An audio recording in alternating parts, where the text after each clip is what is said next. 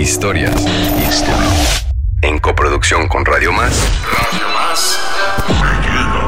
Presentan. El podcast presenta. Cristina Saldaña. El resplandor. Jalapa, Veracruz, octubre de 1993. Cristina vivía con su esposo humildemente en una colonia en crecimiento y poco urbanizada. A menudo pasaba las noches sola, pues su esposo acostumbrado a trasnochar. Pues me sucedió algo muy, muy, muy, muy fuerte, que pues al principio sí me daba muchísimo miedo, de ahí terminé acostumbrándome. Acá en el año de 1993, por, ahora sí, por el, por el mes de octubre, por el mes de octubre, fue un 18 de octubre. Este, pues acá en la colonia no había luz, no había agua, era terracería, las casas estaban salteadas y eran de cartón. Incluso mi cuartito era de cartón y de lámina de albesto. Y pues resulta que que este, pues cuando yo mm, llegué a vivir acá con el papá de mis hijos, este, pues nada más vivíamos yo y él, no teníamos hijos ni nada, pero él era una persona que pues le gustaba salir de noche, irse a jugar con los amigos, no lo sé. Entonces yo me quedaba solita en el cuarto y como no había luz, era con velas, pues siempre estaba oscuro y el cuarto este, tenía, este, ¿cómo se llama alrededor? El, terreno tenía sembrados árboles, tenía árboles, tenía este, árboles grandes, esos que dan gasparitos y ciprés, estaba muy bonito, ya nada más estaba bien arregladito donde estaba mi cuarto. Y pues yo me quedaba sola y me daba miedo, me la pasaba yo con las velas prendidas. Pero ese día, en, octubre 18 del 93, se me acabó la vela y las tiendas estaban lejos, lejos lejos en la porvenir, a la otra colonia. Aquí no habían changarros ni tiendas y me daba miedo salir. Entonces no salí, lo que hice, como se apagó la vela, agarré, me, me acosté y me tapé con mis cobijas. Y como eso de las nueve y media de la noche, más o menos, más o menos como esa hora, yo empecé a ver, por, con la cobija tapada, empecé a ver como una claridad, porque no tenía los ojos cerrados. Como que se metía una claridad, pero pues, ¿de dónde si no habían focos? Y no tenía luz nada ni una casa. Entonces yo digo, ¿de dónde sale esa claridad? Y pues a principios digo, bueno, ¿qué será la luna? Pues cuando es la luna, pues sí se mete la claridad, pero fue en octubre, en tiempos de llovizna y todo eso. Entonces digo, ¿qué pasó? Y, y no me quería yo destapar, por debajo de las cobijas yo temblaba. Y decía, ¿qué será, Dios mío? Y me ahora sí, ahí sí me acordé de Dios, empecé a rezarle a todo lo que podía a los santitos y eso, cuando veo que la lucecita como que se paró como si estuviera en el techo y yo estaba yo seguía tapada. Y, digo Dios mío qué será qué será o estarán alumbrando con una lámpara y se quieren meter a mi casa no lo sé yo me imaginaba mil cosas. Pero justamente cuando yo me quería levantar destaparme y levantarme y salir corriendo a mis suegros que vivían ahí abajo a mi, a mi lado pero abajo este, toca la puerta Jesús y, abro y traía una, este, una lámpara de las que cargaban con pila, las lámparas que las cargaban con pila de carro para que tardara prendida y prende la lámpara y se va la luz, se va la lucecita esa, era una luz verde, pero una luz verde bonita, un color así como en forma de, de, bueno, la forma ahí no la vi, pero era un verde bonito, un verde muy, muy bonito. Así como esmeralda, un verde esmeralda, muy bonito, pero el color no era luz así amarilla o blanca. Cristina le contó a su esposo su experiencia con aquella luz, pero escéptico prefirió no creerle. Poco tiempo después, terminaría por darle la razón. Y le conté me trató de loca, me dijo que ah, estás loca, ¿cómo crees? Y que no sé qué, y que no sé qué tanto. Y me empezó a decir, ¿no? Y yo me quedé así. pues de ahí, este nombre, yo compraba en el centro las, cuando iba yo las cajas de velas para que no me faltaran, para que se acababa y yo prendía la otra, se acababa y yo prendía la otra. Pero este, siempre, siempre que él, él llegaba, apagaba las velas y pues ya acostados durmiendo, yo me despertaba y yo veía esa luz.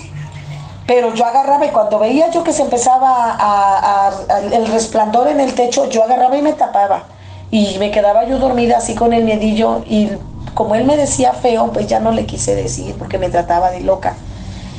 Y así pasó muchísimo tiempo, pasó el 94, el 95, el 96. En el 97 yo ya tenía a mi hijo, a Jesús, y yo seguía viendo eso. Pero ahora sí, el papá de mis hijos me decía que, estaba yo loca. Me decía que no, que estaba yo loca y que no sé qué. Como teníamos mucho problema en aquel tiempo, este, pues no, no me gustaba decirle. Y un día que, se me, que me quedo con mi niño y ya había luz, pero de esa que se cuelgan, que, o sea, que la agarraban desde la ébano y todo, se traían un carro y se veía como la, luz más baja, no servía ni para ver, ni para ver la tele, nada más un foco bien bajito se veía. Entonces se fue la luz y yo ya tenía mi niño, tenía como tres meses mi niño. Y se fue la luz y corro y abrazo a mi hijo y me acuesto. Entonces, em, justamente, pero ya fue como a las 11 de la noche, ese día este hombre se fue a un baile y no, no llegaba. Y como eso de las 11 de la noche, empieza el resplandor, se ve el resplandor así como si estuvieran alumbrando del suelo hacia arriba, hacia las láminas. Y agarro y me di valor, porque como ya estaba mi niño, me di valor y me empiezo a destapar y veo. Y bien que vi cómo la luz empezó a salir de la tierra, porque era tierra, mi cuarto era de tierra, y empezó a salir desde la tierra en forma como de rombo, como un rombo. Empezó a salir pegado hacia, en una orilla de la pared y se salió, salió y se fue subiendo y se atravesó y se posó bien a media puerta. La puerta era de lámina de zinc y se puso ahí y no se quitó. Parecía como una llamita, como si como cuando prendes el soplete o algo, una llamita muy bonita. Sí, y no me ahí fue donde yo perdí el miedo cuando la empecé a ver de cómo salió y todo y le perdí el miedo. Ya no me daba miedo, yo la veía y no me daba miedo. Entonces, ese día llegó este mi esposo y le dije, "No prendas nada. No prendas nada, ni lámpara ni nada, métete."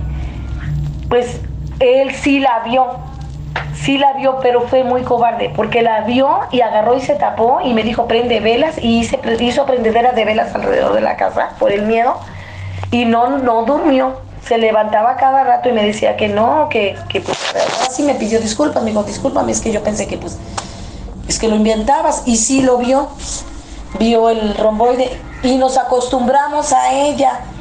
Era de todos los días que a las 9 de la noche apagábamos el foco y ya sabíamos que como a los 5 o 10 minutos empezaba a salir esa llamita y se postraba siempre a media puerta. Pero resulta que mi esposo no se quedó callado y le empezó a contar a los amigos. Entonces los amigos, muchos decían que no, que a lo mejor era algo malo, que se iba a llevar a mi hijo, que era un nahual, que era no sé qué. Con tal que mi suegro que en paz descanse trajo personas que bendicieran el cuarto y que llenaron el cuarto alrededor de santos y la flamita nunca se fue, la luz ahí seguía. Entonces una vez él no se quedó, te digo, no se quedó callado, le empezó a contar a sus amigos y uno de sus amigos le dijo, rasca, porque lo que hay ahí es dinero.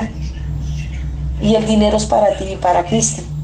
Pero tienes que rascar hasta en la noche, no rasques en el día.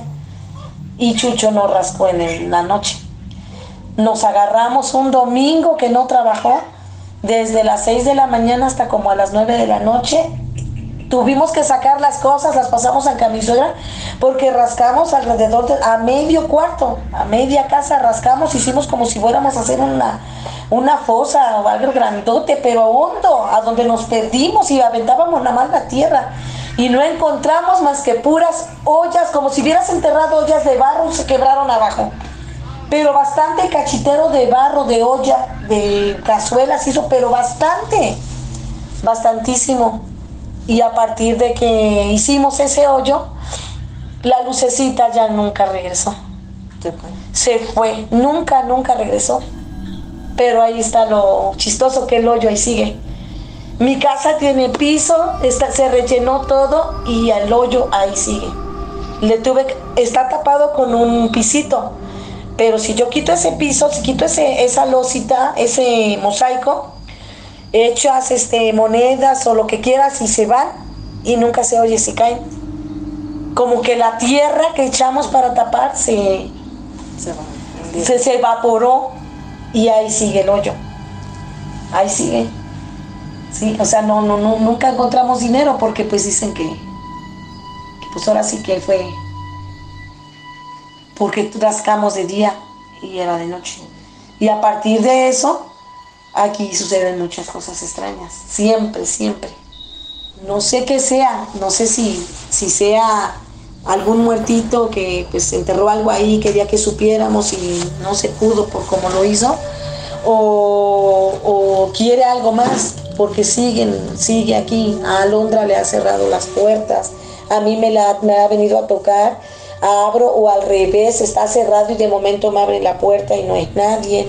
Alondra hay veces que no puede dormir en su cuarto, tiene que dormir conmigo, Comita está durmiendo conmigo, porque hay días, principalmente en octubre, ahorita en octubre Alondra no durmió en todo, casi todo octubre no durmió en su cuarto, durmió conmigo, porque no se puede estar en su cuarto. No, es que pasan cosas, pasan muchas cosas ahí.